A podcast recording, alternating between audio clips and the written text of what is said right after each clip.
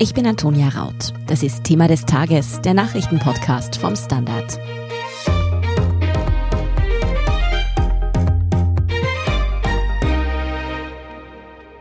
Verheerende Waldbrände an den beliebtesten Urlaubszielen rund um das Mittelmeer, tödliche Hochwasser in Deutschland, ein Tornado an der österreichischen Grenze und das alles innerhalb von nur wenigen Wochen. Diese Extremwetterereignisse zeigen eigentlich schon, dass es in der Klimakrise langsam wirklich fünf vor zwölf ist. Und das zeigt nun auch ein Bericht des Weltklimarats. Es dürfte noch deutlich schlimmer werden. Welche Prognose der IPCC-Bericht stellt, was in den kommenden Jahren auch auf Österreich zukommen dürfte und ob Expertinnen und Experten überhaupt noch Hoffnung haben, das erklärt Julia Sika vom Standard. Julia, alarmierende Berichte zur Klimaerwärmung, die erscheinen ja hart gesagt alle paar Tage. Was macht diesen Bericht nun besonders? Also wahnsinnig neue Erkenntnisse liefert der Bericht jetzt nicht. Er fasst quasi die Lage der wissenschaftlichen Erkenntnisse zum Klimawandel zusammen und berücksichtigt normalerweise auch Studien, die bis ungefähr ein Jahr vorher erscheinen und auch robuste Daten liefern. Also die aktuellsten Studien sind eigentlich gar nicht in diesen Bericht eingeflossen. Aber er ist trotzdem wichtig, weil er gesammelt und verlässlich ein Update zum Stand der Dinge liefert, auf das sich sehr, sehr viele Forschende im Konsens einigen konnten. Und er wird in seinen Aussagen auch immer sicherer. Der letzte entsprechende Bericht ist auch schon wieder sieben Jahre her. Da hat sich auch noch mal was getan. Welche Aspekte sind denn besonders spannend? Hat dich jetzt was zum Beispiel persönlich sehr überrascht? Also bei dem aktuellen IPCC-Bericht gibt es deutliche Aussagen, die es in der Form vorher noch nicht gegeben hat. Das ist auch insofern relevant, weil die Zusammenfassung für Entscheidungsträger auch 195 Regierungen inkludiert und die müssen auch im Konsens nochmal darüber abstimmen, welche Formulierungen in diese Zusammenfassung reinkommen. Und deswegen sind die Aussagen auch oft nicht so dramatisch, wie andere das wahrscheinlich formulieren würden. Die Einschätzungen sind auf jeden Fall präziser geworden. Der Bericht ist auch grafisch gut aufbereitet und es gibt erstmals auch einen interaktiven Atlas, den man sich online anschauen kann, der die Daten veranschaulicht. Dieser Atlas zeigt auch, dass der aktuelle Bericht einen regionalen Fokus hat.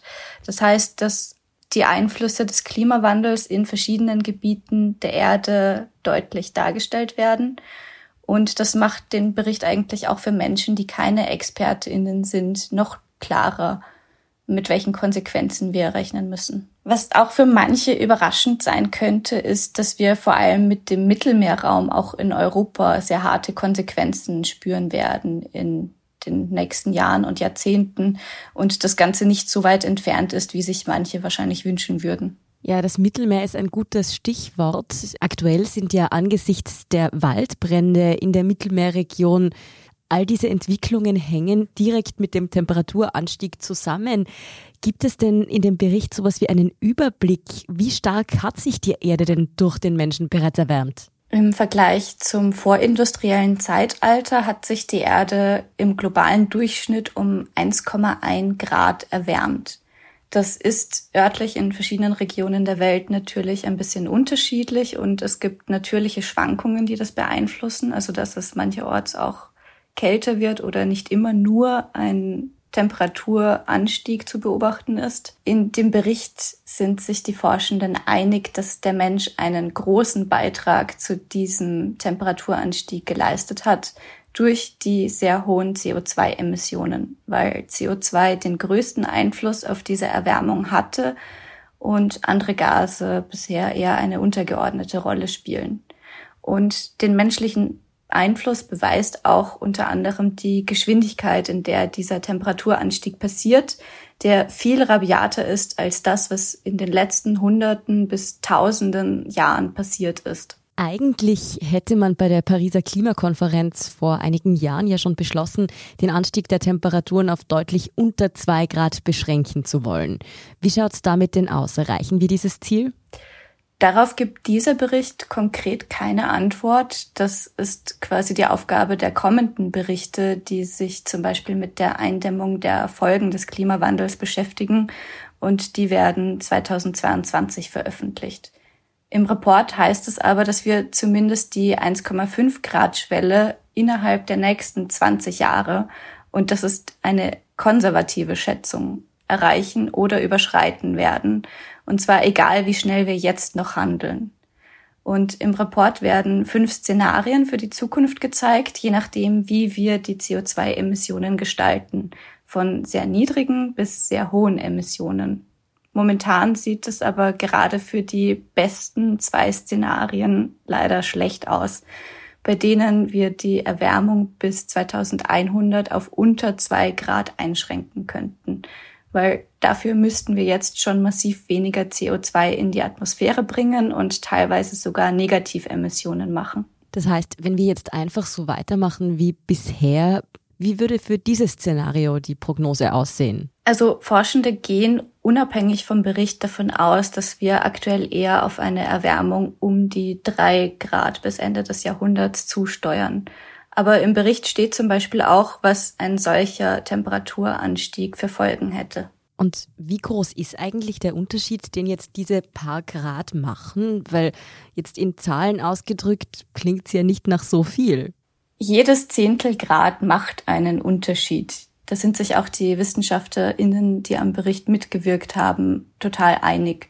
Es bedeutet zum Beispiel eine viel höhere Wahrscheinlichkeit von Extremereignissen. In Sachen Hitze heißt das zum Beispiel, dass besonders extreme Temperaturen, die vor 1900 ungefähr einmal alle zehn Jahre vorgekommen sind, dass die schon heute bei etwa plus einem Grad fast dreimal häufiger vorkommen und auch intensiver.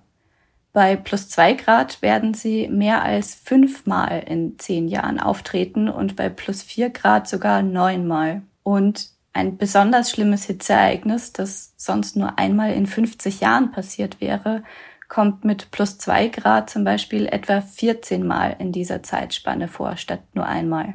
Das sind schon wirklich düstere Aussichten. Du hast schon angesprochen, dass der Bericht ja auch auf regionale Risiken eingeht, die durch den Klimawandel entstehen. Was droht denn da konkret Österreich? In Österreich ist es so, dass die Hitze wahrscheinlich eine sehr große Rolle spielen wird. Die Temperaturen werden weiterhin steigen, Hitzewellen immer häufiger und intensiver werden und es werden auch häufiger Dürreperioden auftreten. Es gibt bestimmte Schwellenwerte in Sachen Temperatur, die für Ökosysteme und auch für den Menschen kritisch sind und bei einer globalen Erwärmung um zwei Grad und mehr werden diese Schwellenwerte erreicht, also viele Konsequenzen haben. In Sachen Regen ist es so, dass Überschwemmungen infolge von extremen Niederschlägen, aber auch weil Flüsse häufiger über die Ufer treten werden, häufiger vorkommen, wenn die globale Erwärmung 1,5 Grad übersteigt. In den Alpen wird die Schneedecke zurückgehen und ein wichtiger Hotspot werden auch die Städte sein, weil Städte Wärmeinseln sind, also sozusagen Wärme gut speichern, werden hier vor allem die Minimumtemperaturen und die Nachttemperaturen steigen. Und in Sachen Luft ist es so, dass in Städten und in anderen Bereichen mit hoher Luftverschmutzung die Ozonwerte steigen werden. Außerdem ist es so, dass versiegelte Flächen, die nur stellenweise Wasser in den Boden sickern lassen, natürlich auch den Wasserkreislauf beeinflussen. All das, was du jetzt sagst, klingt für mich schon sehr bedrohlich. Wie kommt der Bericht denn bisher an? Hat er auch einige Akteurinnen und Akteure wachgerüttelt, die da maßgeblich in die Entscheidungsprozesse involviert sind? Beispielsweise Politikerinnen, Politiker oder Wirtschaftstreibende? Also ob der Bericht bis jetzt schon jemanden überraschend wachgerüttelt hat, weiß ich ehrlich gesagt nicht. Die Reaktionen tröpfeln jetzt erst noch ein. Wie erwartet ist schon einiges gekommen von Klimapolitikerinnen, Klimaorganisationen und auch von Aktivistinnen, die verständlicherweise angesichts dieser prekären Situation auch wachrütteln wollen. Und vermutlich wird der Report deswegen auch und wegen des wirklich dringenden Handlungsbedarfs einigen Staub aufwirbeln und ja, pragmatisch gesprochen auch bei der Klimakonferenz dieses Jahr in Glasgow eine wichtige Grundlage sein. Mm, dort wird es ja vor allem auch darum gehen, Lösungen zu finden, wie man der Klimakrise begegnen und entgegentreten kann. Wie diese Lösungen aussehen könnten, darüber sprechen wir nach einer kurzen Werbepause. Guten Tag, mein Name ist Oskar Bonner.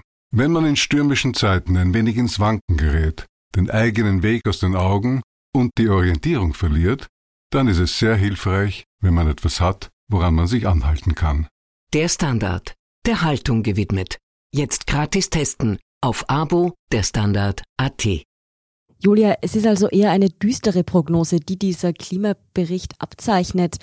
Was könnten wir denn tun, um den Klimawandel zu stoppen bzw. zu verlangsamen? Also ganz wichtig ist, dass die Politik und die Wirtschaft so schnell wie nur möglich das Ziel des Pariser Klimaabkommens wirklich ernst nehmen und die Maßnahmen für weniger CO2-Emissionen radikal umsetzen, also in Gesetze gießen und auch mit Verstößen ahnden. Die Exekutivdirektorin des UN-Umweltprogramms, Inga Andersen, hat gesagt, dass jedes Unternehmen, jeder Investor und jeder Bürger seinen Teil beitragen müssen, weil niemand vor dieser Krise sicher ist und es einfach immer schneller schlimmer wird. Macht es eigentlich wirklich einen Unterschied, wie ich als Antonia Normalverbraucherin konsumiere und lebe. Weil ich muss ehrlich sagen, wenn ich sehe, wie zum Beispiel so ein Kohlekraftwerk Abgase produziert oder auch nur ein Kreuzfahrtschiff Dreck in die Luft schleudert, dann frage ich mich manchmal schon, ob es wirklich einen Unterschied macht, ob ich jetzt mit dem Fahrrad oder eben dem Auto in die Arbeit fahre. Das kann ich gut verstehen und deswegen gilt es auch generell als sehr wichtig, da politisch Druck auszuüben, zum Beispiel durch Wahlen, weil es ohne die großen Entscheidungen ganz einfach unmöglich sein wird.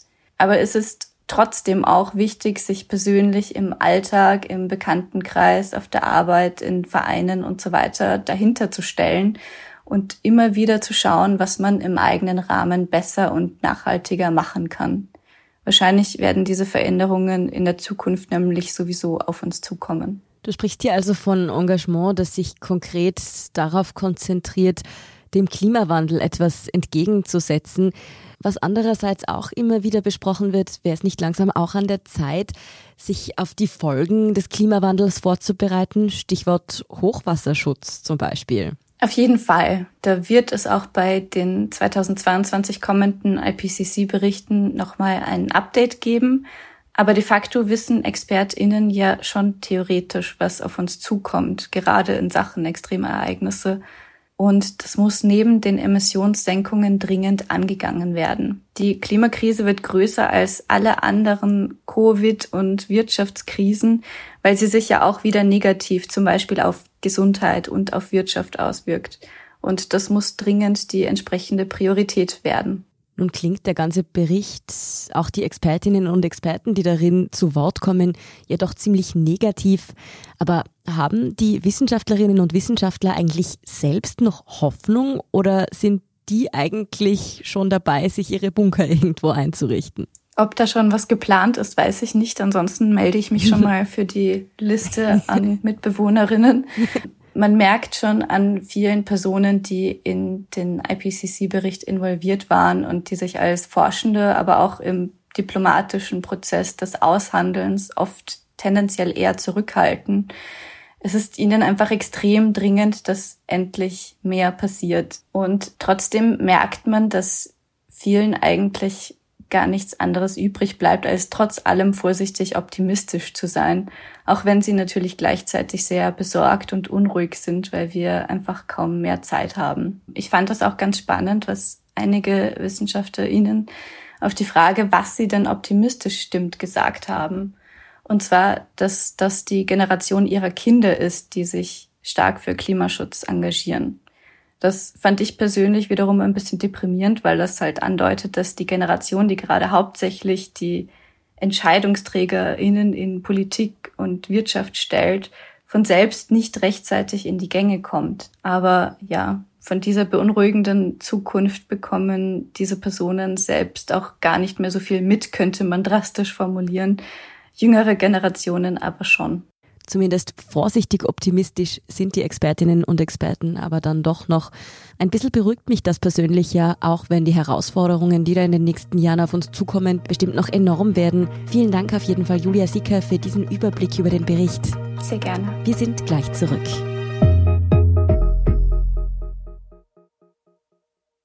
Guten Tag, mein Name ist Oskar Bronner. Wenn man die richtige Immobilie zur richtigen Zeit am richtigen Ort finden will, dann sollte man auch zur richtigen Zeit am richtigen Ort danach suchen. Nämlich genau jetzt, im Standard. Tausende Häuser und Wohnungen bei nur einer Besichtigung. Im Standard und auf Immobilien der Standard AT.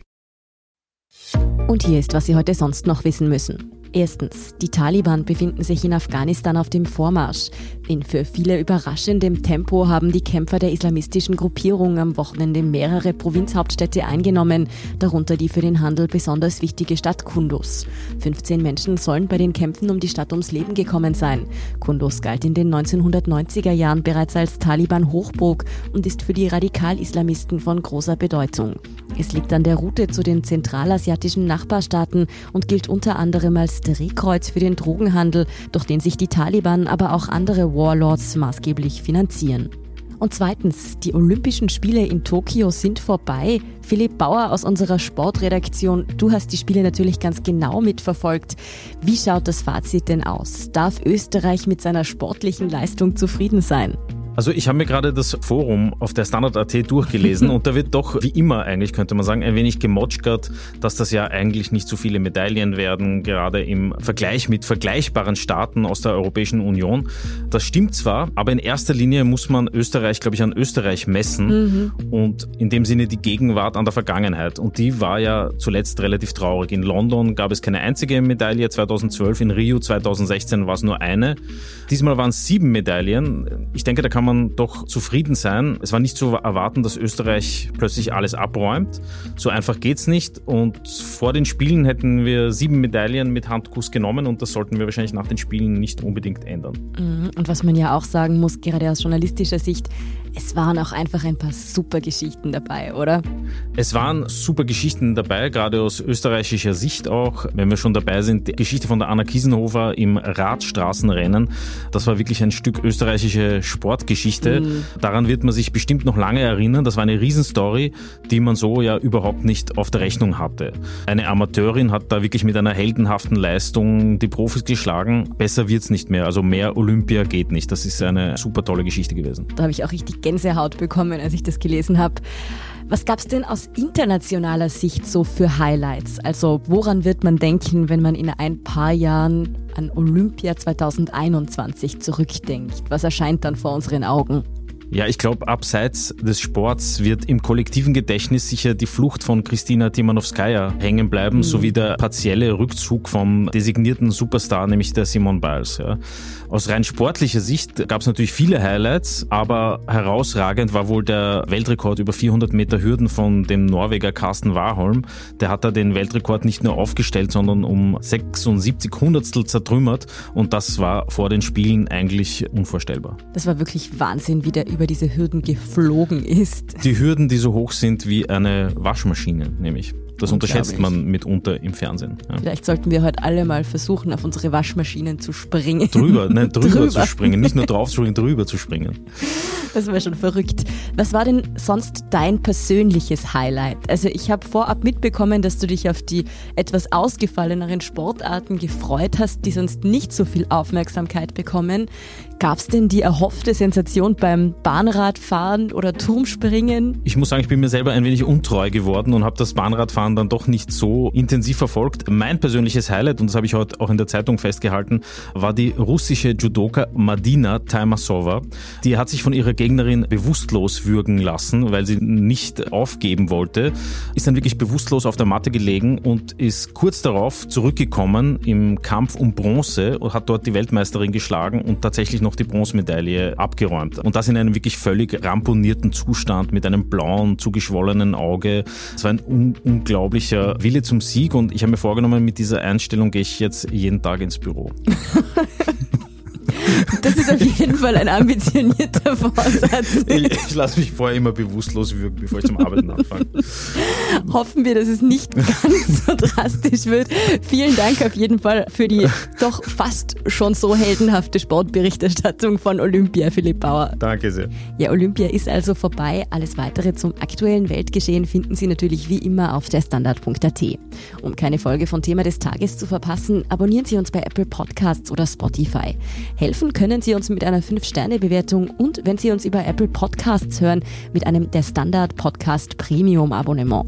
Für 3,99 Euro im Monat unterstützen Sie direkt unsere Arbeit und hören außerdem alle aktuellen und künftigen Folgen von Thema des Tages und von unserem Schwester-Podcast Besser Leben ohne Werbung. Dazu suchen Sie in der Apple Podcast App einfach unseren Kanal der Standard und schließen dort dann ein der Standard Podcast Premium Abo ab. Außerdem freuen wir uns immer über eine nette Rezension oder auch Verbesserungsvorschläge und Themenideen. Die schicken Sie uns am besten an podcast.derstandard.at. Danke auf jeden Fall für Ihre Unterstützung. Ich bin Antonia Raut. Baba und bis zum nächsten Mal.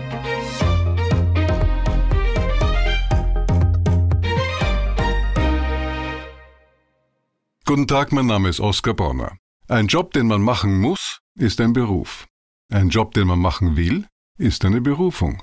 Sollten Sie auf der Suche nach letzterem sein, empfiehlt sich ein Blick in den Standard. Es geht um Ihre Einstellung. Jetzt Jobsuche starten. Im Standard und auf Jobs der Standard.at.